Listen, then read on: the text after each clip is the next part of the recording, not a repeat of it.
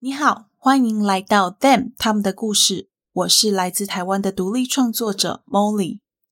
贴心提醒您，以下节目包含暴力、血腥、性侵、凶杀等相关叙述。若以上内容会造成您的不适，请勿收听。谢谢。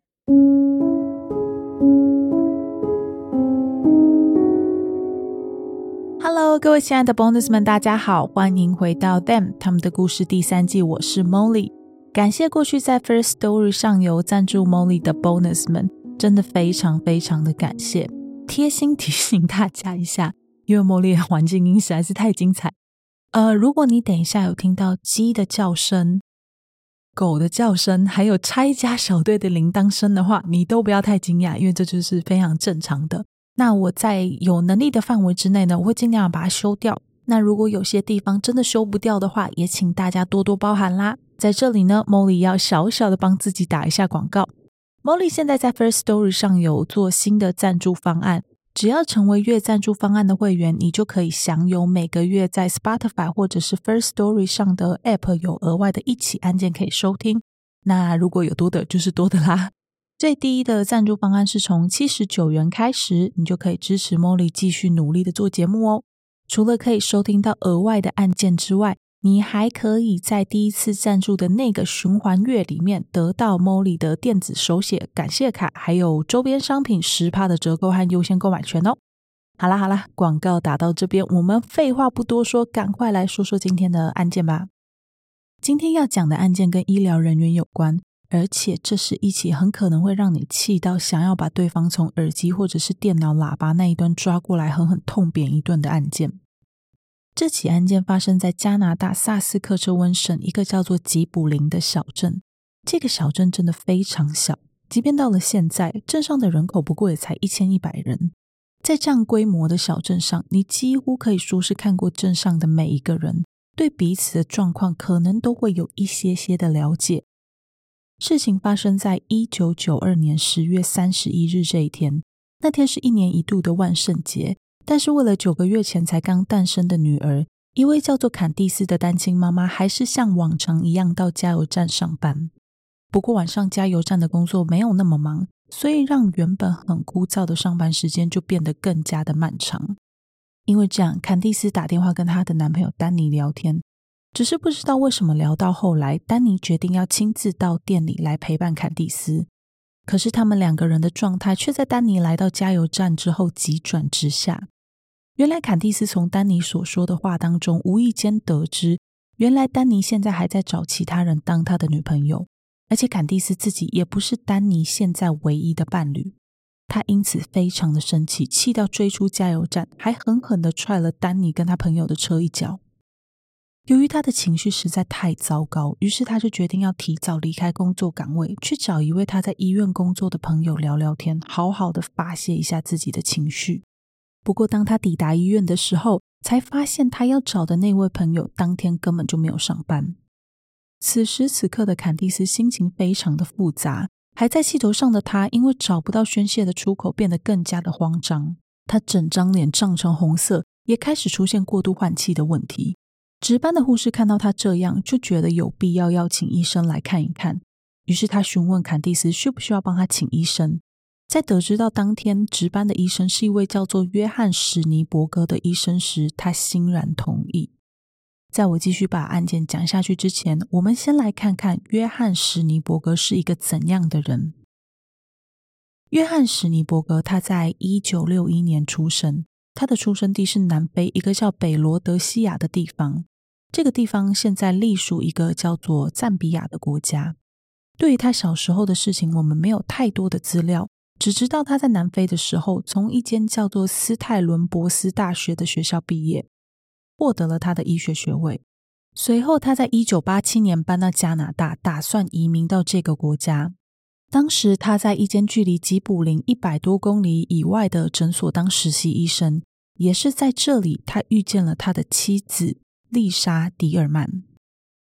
当时已婚有两个孩子的丽莎是这家医疗中心的柜台服务人员。在她得知约翰是一个外国人，才刚搬来到加拿大之后，她非常热心的要帮助约翰融入到这个社群里面。每次只要他和朋友聚会，或者是周末要去教会的时候，他都一定会邀请约翰。所以很自然的，约翰就常常会出现在有丽莎和丽莎丈夫在的一些聚会上。而且因为约翰英俊的外表、医生的头衔和风趣的谈吐，让他很快的就成为了众人关注的对象，成功的融入当地的社群。在这个时间点，丽莎跟她的丈夫理查的关系并没有那么好，两个人后来也真的离了婚。离婚的她带着两个孩子搬到吉卜林，约翰随后也跟着一起搬过去，并在当地的医疗中心找到了一份工作。不确定他们是在这之前还是之后开始交往的。总之，他们两个人在一九八九年的时候开始正式交往，两年后在一九九一年结婚。他们的婚姻非常的美满，约翰也将丽莎的两个孩子视如己出，孩子们本身也很喜欢约翰。很多人一直告诉丽莎说，她是多么的幸运，可以有机会得到约翰，而丽莎本人也相当认同这一点。每次一讲到丈夫约翰，她脸上的幸福就是想藏也藏不住。接下来几年，约翰医生除了成为吉卜林唯二的医生，并在自己的事业上有良好的发展之外，他还协助社区做了一些建设。其中最让小镇居民印象深刻的就是他发起募款，帮居民建立了小镇上的第一座游泳池。除了这个之外，他还会很耐心的去陪伴那些不小心犯错的年轻人，给他们更多的时间和机会，让他们未来有更好的发展。他在小镇上的名声非常好，只要提到他，没有人不知道，也没有人能说出他的任何一个缺点。性情温顺、年轻、长相又英俊的他，很快的就成为了小镇上少女憧憬的对象。就在当晚，坎蒂斯知道值班的医生是约翰的时候，他立刻就同意了。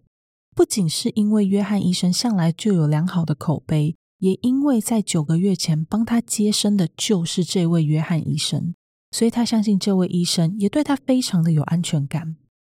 约翰走进诊疗室之后，坎蒂斯便开始他一连串的抱怨。在他的言辞当中，他更不经意的说出想要杀死丹尼的这种话。医生眼看这样下去好像也不是办法，所以就告诉坎蒂斯说：“我可以给你一些东西，让你冷静下来。”说完，他便离开了诊疗间。当他再次回到诊间的时候，他手上拿了一个针筒。坎蒂斯觉得有点惊讶。因为在约翰医生说“我可以给你一些东西，让你冷静下来”的时候，坎蒂斯一直以为约翰医生应该只是开一些可以帮助他平缓情绪的药，没想到居然是要打针。他很想要问医生为什么是用注射而不是用吃药就好，但还没等他开口，约翰医生就已经快速的完成消毒，并且将针扎进到他的右手臂里。药效来得很快，几秒钟不到。他就已经开始昏昏沉沉，身体也逐渐失去控制。约翰医生半扶着、半引导坎蒂斯来到诊疗间的诊疗床上，并让他面向墙壁侧躺。这时候，坎蒂斯的身体虽然软趴趴的，像一滩烂泥一样，没有办法做任何事，也没有办法说话，但他的意识却非常清楚。他感觉到有人把他的裤子连同他的内裤一起脱下。接着，这个人就开始侵犯坎蒂斯。坎蒂斯当下很想要尖叫，可是因为药物的关系，他根本没有办法发出声音。他想要知道那个正在侵犯他的人到底是谁，不过由于面对墙壁，所以根本也无从得知。那种强烈的撞击感，一次又一次的让坎蒂斯绝望到几乎要崩溃。在后续接受采访的时候，采访的人就问坎蒂斯说，你是怎么知道自己被侵犯的？坎蒂斯告诉采访他的人说：“那种感觉就像你在看牙医一样，你的神经麻痹了，不会疼痛，可是你的意识是清楚的，你知道发生在你身上的事情，你也可以感觉到牙齿被从你嘴巴里拔出来的那个感觉。”不知道过了多久，这个人停止了他的行动，帮坎蒂斯把裤子和内裤给穿回去。这时候，坎蒂斯的意识仍然非常清楚。他努力的用尽了全身的力量，终于让自己成功转身。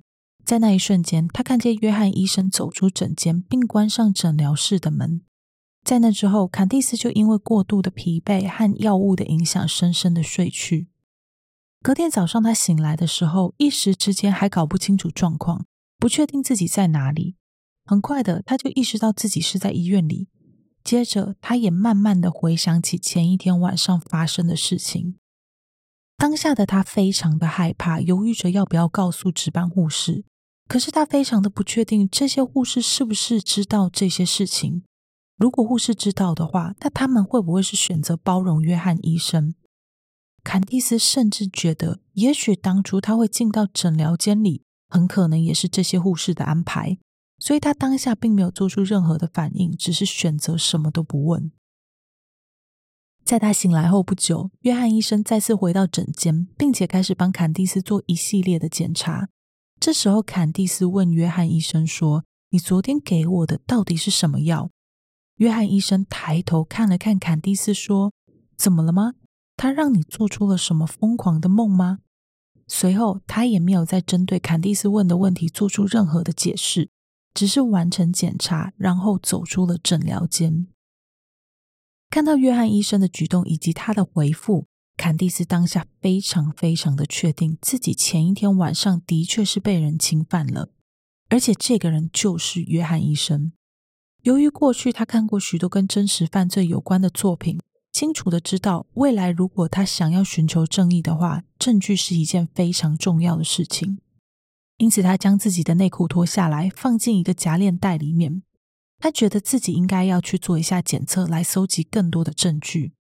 但是他同时也觉得，要在吉卜林当地的医院做检测，或者是报警，并不是一个明智的选择。毕竟，约翰医生在小镇上的名声那么好。到时候很可能连警察都会选择站在他那一边。他将自己的遭遇告诉了好朋友，对方也一点都没有怀疑坎蒂斯说的话，就直接陪着坎蒂斯开车到萨斯克彻温省的首都雷贾纳那里的医院去做检测。同时，他们也通过了医院的协助，报警处理这件事情。除了把这件事情告诉好朋友之外，坎蒂斯也把发生在身上的事情全都告诉了父母。而他的父母从女儿脸上的表情可以得知，这件事情绝对是真的。当下立刻决定要全力的支持女儿，无论是在情绪或者是未来寻求正义的道路上。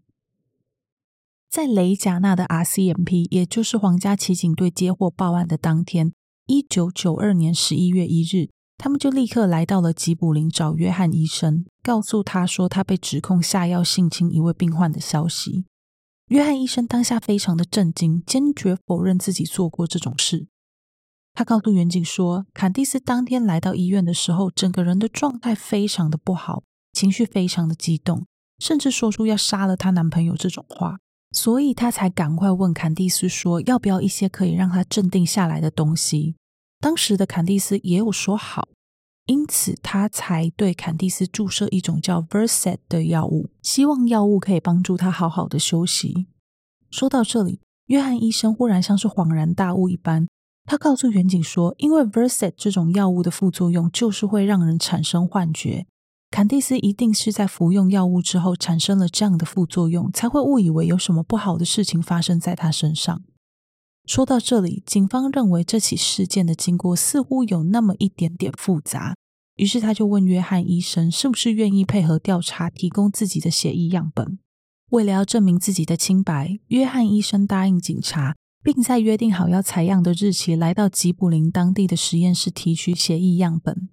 在提取血液样本的时候，约翰医生告诉负责采样的人员说，他的手指因为一种罕见的疾病，很容易会产生淤青。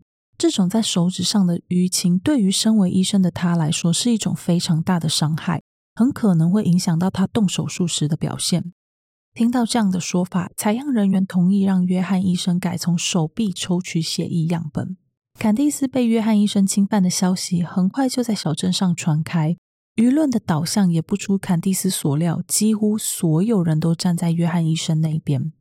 对于大部分的居民来说，比起约翰医生这样的青年才俊，坎蒂斯没有背景，也没有学历，在其他的居民眼中，他就只是一个脾气糟糕的单亲妈妈，一点都不可靠。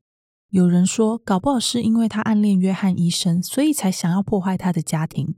也有人说，一定是他嫉妒约翰医生的人生和财富，因此从中作梗，想要败坏他的名声。最可怕的说法是，这个女人搞不好就是一直在找机会，想要趁机敲诈约翰医生一笔。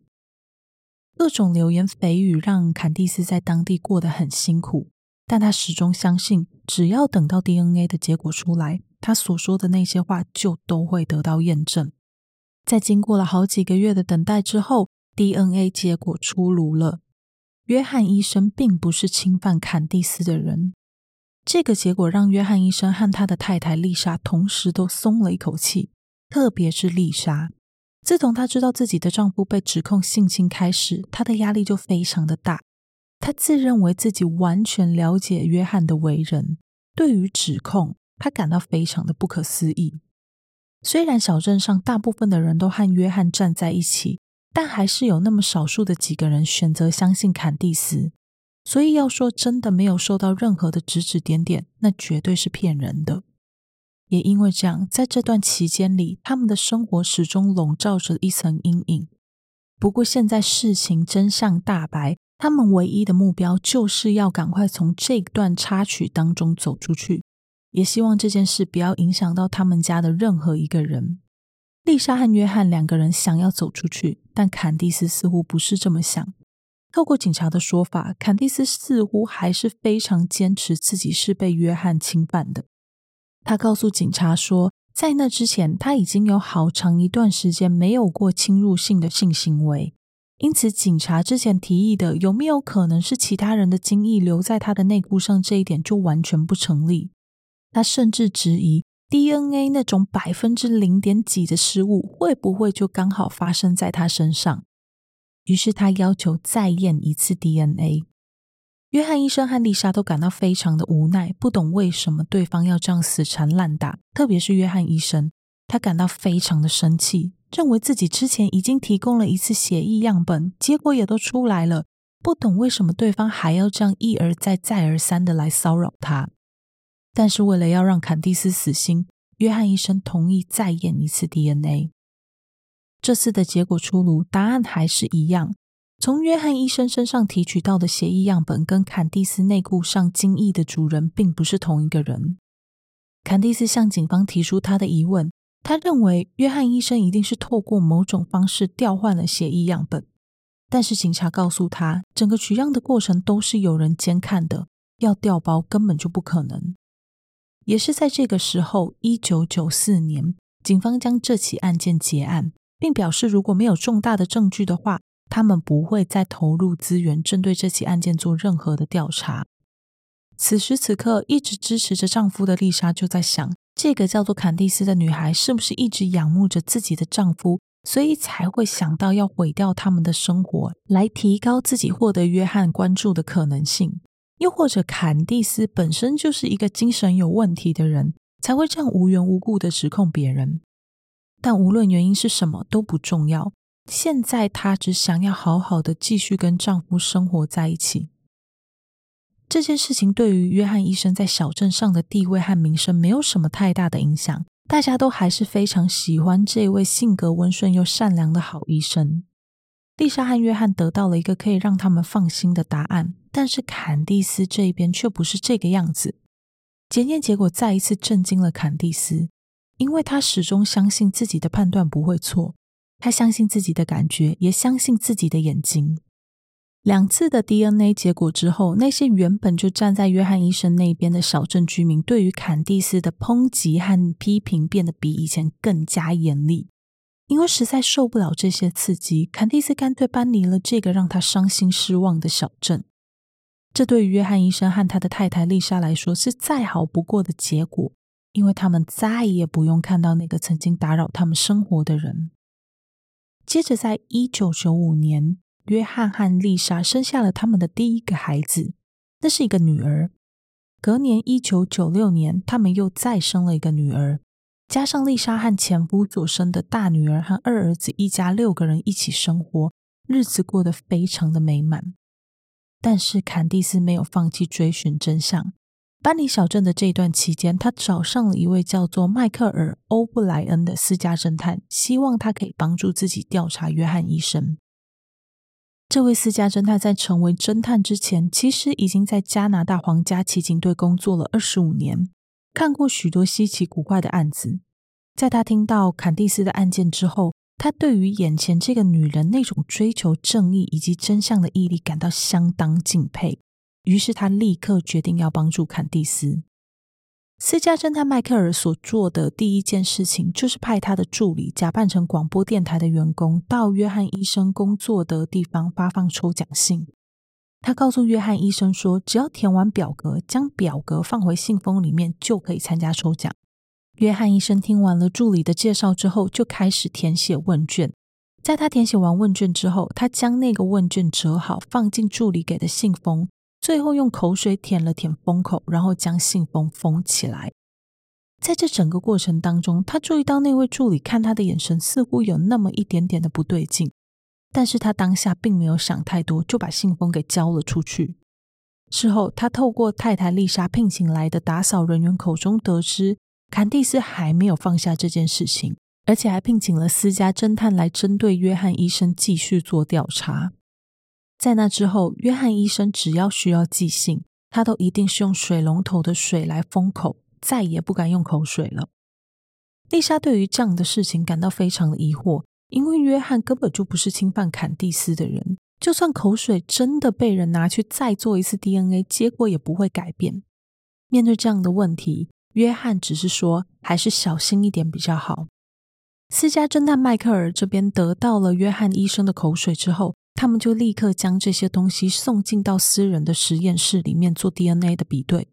不过，因为那些口水里面并没有留存可用的 DNA 在上面，所以这一次的行动不仅打草惊蛇，还一点点结论都没有。因为这样，私家侦探迈克尔就亲自到医院的停车场找到约翰医生的车，想要看看能不能从他的车上偷到一些可以用来提供 DNA 的东西。他在驾驶座的靠枕上找到一根头发，可是非常可惜的，这根头发上面并没有夹带任何的毛囊，所以也没有办法检测出任何的 DNA。于是他再一次回到了约翰医生的车子里，这一次他在驾驶座附近的小凹槽里面找到一条使用过的护唇膏。在他刚开始看到这条护唇膏的时候，他是有点沮丧的，因为这根护唇膏几乎全新，似乎只被用过了一两次。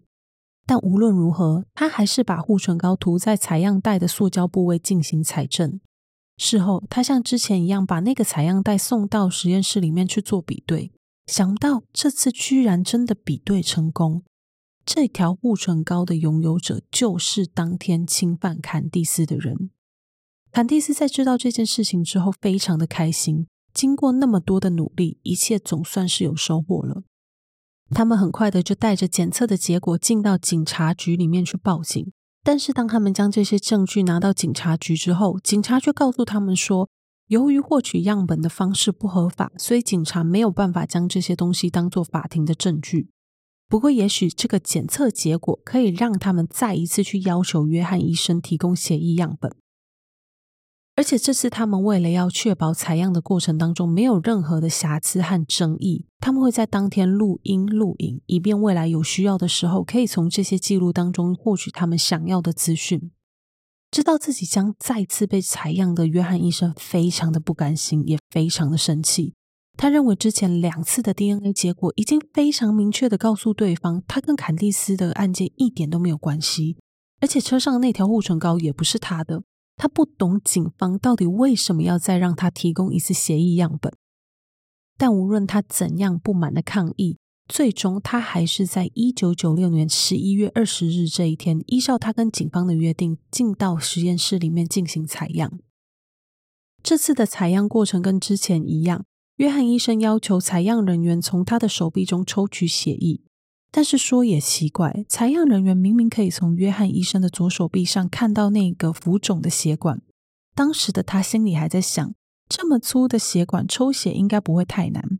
但是在抽取血液样本的过程当中，采样人员还换了好几个方向，才勉强抽出了他们需要的样本数量。他看了看手中的那个试管，发现试管里面有一些看起来像是黄褐色的棉絮沉淀物。于是，就在约翰医生离开实验室后，采样人员对着摄影机的镜头说了这样子的话：“他说，嗯，这个血液看起来好像很不新鲜。诶，我也不知道。”采样完血液之后，警方快速的将样本送进了实验室，而这次分析出来的结果跟之前就不一样了。这次的报告上面写着。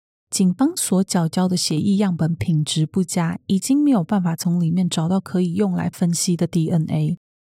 得知到这件事情的坎蒂斯非常生气，也非常无奈，因为这次几乎就是他最后可以将约翰医生成功起诉的机会，但是这样的机会却莫名其妙的消失了。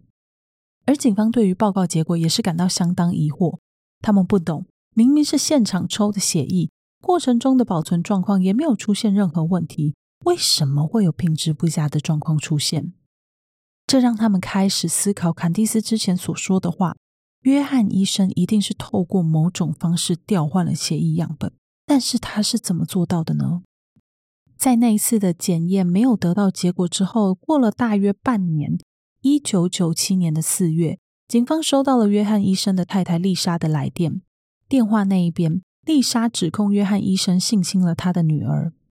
事情是这样子的：一九九七年四月二十五日这一天，丽莎和前夫所生的女儿玛丽忽然跑到丽莎面前，告诉她说她想要见到自己的生父。丽莎对于女儿的这个说法有一点点疑惑，因为他们在那个周末都已经安排好了行程，不懂女儿为什么会在这时候忽然改变心意。在她再三追问之下，女儿玛丽用颤抖的声音对她说。妈，我有些东西想要给你看。接着，玛丽就带着丽莎来到了她的房间，挪动了一下她床上的被子，然后指着床上一个空的保险套包装纸对丽莎说：“她之前就做过这件事了。”丽莎的脑中一片空白，试图想要了解玛丽对她所说的这句话到底是什么意思。接着，过去许多小小的征兆全都浮现在她的脑海里，她快速的意识到。自己的女儿被丈夫约翰给侵犯了，震惊之余，她很难过的问玛丽说：“你之前怎么都没有跟我讲？”玛丽回答道：“如果你不相信坎蒂斯的话，那你怎么会相信我所说的呢？”接着，她开始告诉丽莎那些约翰对她做的事情。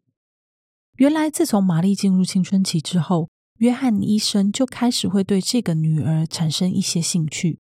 他开始会找一些借口，开一些莫名其妙的药给玛丽，也常常以治疗为由触碰玛丽的身体，而且他常常会用一些借口把玛丽带进到自己的办公室里面。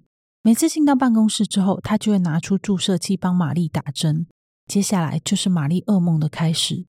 在被打完针之后，玛丽就会全身失去控制，但是她却可以清楚的感觉到继父约翰正压在她的身体上侵犯她。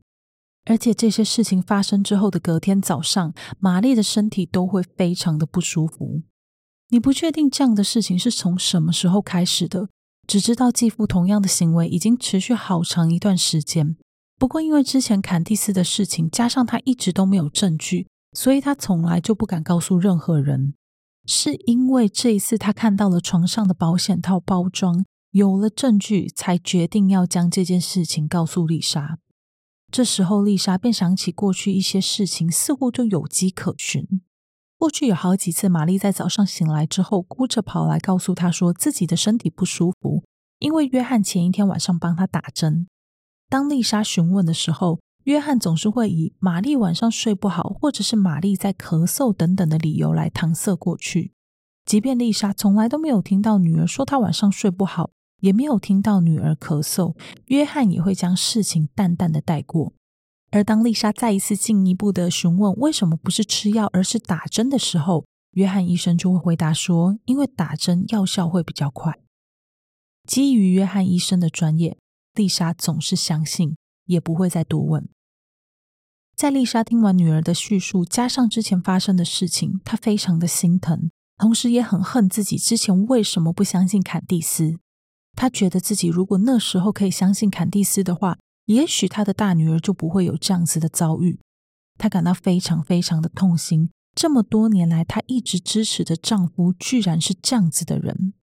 他安抚好女儿，并另外先帮她安排她的周末，让她暂时可以不用再面对约翰和任何她不想面对的人。接着他打了一通电话给约翰，直截了当的告诉他说：“我知道你对玛丽做了什么，他全部都告诉我了，而且我相信你之前一定也对坎蒂斯做了一样的事情，是不是？”约翰安抚丽莎，要她不要生气。回家之后，他一定会把所有的事情解释清楚。但在约翰回到家的时候，他的状态变得很奇怪，说话模糊，颠三倒四的，像是刚嗑完药一样。那天晚上，约翰医生就睡在沙发上，而丽莎睡在房间里，但是他整晚都醒着，没有睡着。隔天早上，丽莎要约翰离开那间房子。约翰没有做太多挣扎，直接就离开了他和丽莎的家。在约翰离开之后，丽莎便到他的书房，想要看看能不能找到什么重要的东西可以拿来当做证物。没过多久，他就在一个书架上面发现了一个盒子，盒子里面装了完全可以当做证物的物品，包含医用手套、保险套、注射针筒和一个叫做 Verset 的药物。丽莎手里抓着证物。立刻向警方通报这件事情。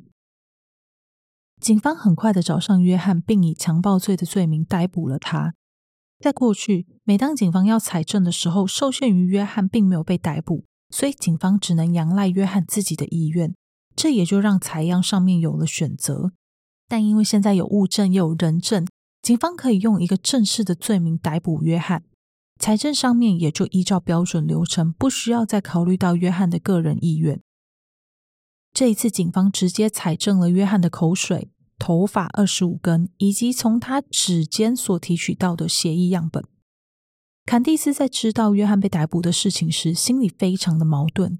一方面，他很开心，警方终于可以提取到正确的样本，这代表一切的分析结果将会洗刷他多年来的委屈。可是，他同时也感到非常的难过、沮丧。这么多年来，他就一直很担心。没有被抓起来的约翰很可能会再次用同样的手法去伤害其他人。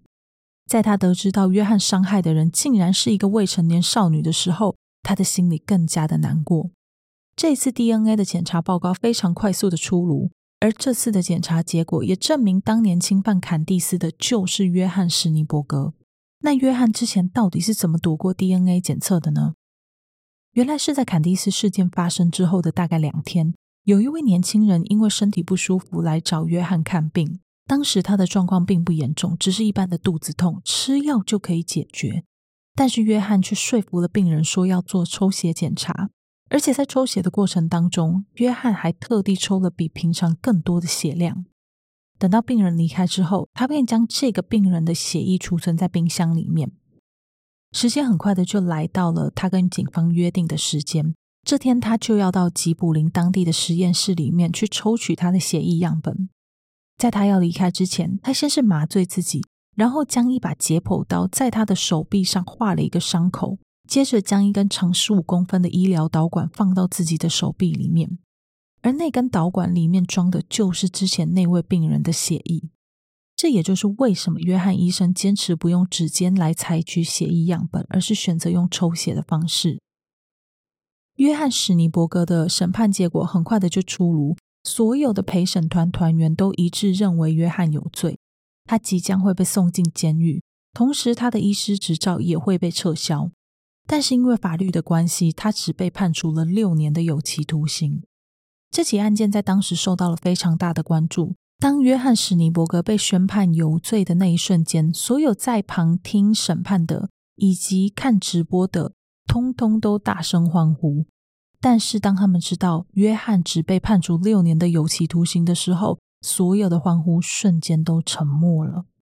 坎蒂斯在接受媒体采访的时候，告诉媒体说：“这个男人所受到的刑罚，根本就连他等待正义到来的时间都不到。”更让人气馁的是，即便种种证据都已经表明约翰有罪，但支持他的人还不少，许多人相信他是无辜的。除了坚持的认为坎蒂斯一定是为了钱才做出这样的事情之外，他们还将矛头指向了丽莎，认为丽莎基于某种原因叫自己的女儿去指控自己的丈夫。听到这样的评论，真的是让丽莎哭笑不得。她告诉采访她的媒体，在这之前，她原本还拥有一段非常美满的婚姻跟幸福的家庭，他没有理由要去说服自己的女儿做出这种不道德的事情，来摧毁自己原本美好的生活。他透过媒体问这些人：“我可以得到什么吗？是什么东西可以拿来交换我原本这么美好的生活？有什么理由要让我选择活在噩梦里呢？”在这次的事件之后，他一直在思考，当初他跟约翰原本幸福美满的生活，到底有多少是真的。约翰入狱之后，丽莎立刻跟他离婚，并且换了自己的姓氏。不过，即便如此，他还是没有办法完完全全的摆脱约翰。还记得丽莎和约翰两个人后来有生下两个女儿吗？虽然约翰仍在监狱里面，但是他仍然保有孩子的探视权。丽莎自己当然是拒绝这样子的要求。她一方面不想要让孩子接触到监狱，一方面她不希望两个孩子去跟一个侵犯他们大姐的人相处。因为这样，他被罚了两千加币。但是当时他霸气的就缴交了这两千加币。这件事情同时也引起了社会大众的哗然，不少人都站在丽莎这一边。他们认为法院对丽莎的裁罚不公，同时也非常支持丽莎不要将孩子带进监狱探视一个强暴犯的决定。在二零零一年四月，约翰又再一次要求行使他的探视权。这一次，因为法院的坚持，丽莎不得不让步。那一天，将近百位的抗议者聚集在监狱外，向法院对丽莎的裁决做出抗议。可能是因为这样的身世，把丽莎的两个小女儿吓得哭到不行，所以负责接洽这次探视的社工在最后一分钟向法院提出取消这次见面的要求。而约翰因为不想要再看到两个女儿受苦。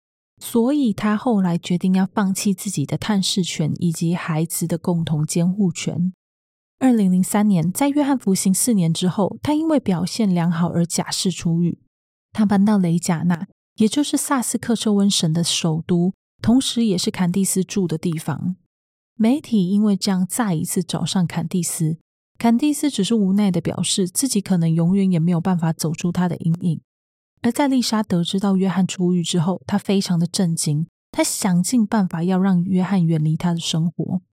就在同时，也有人发起联署，说要取消约翰的公民身份，并让他离开加拿大，永远都不可以再入境。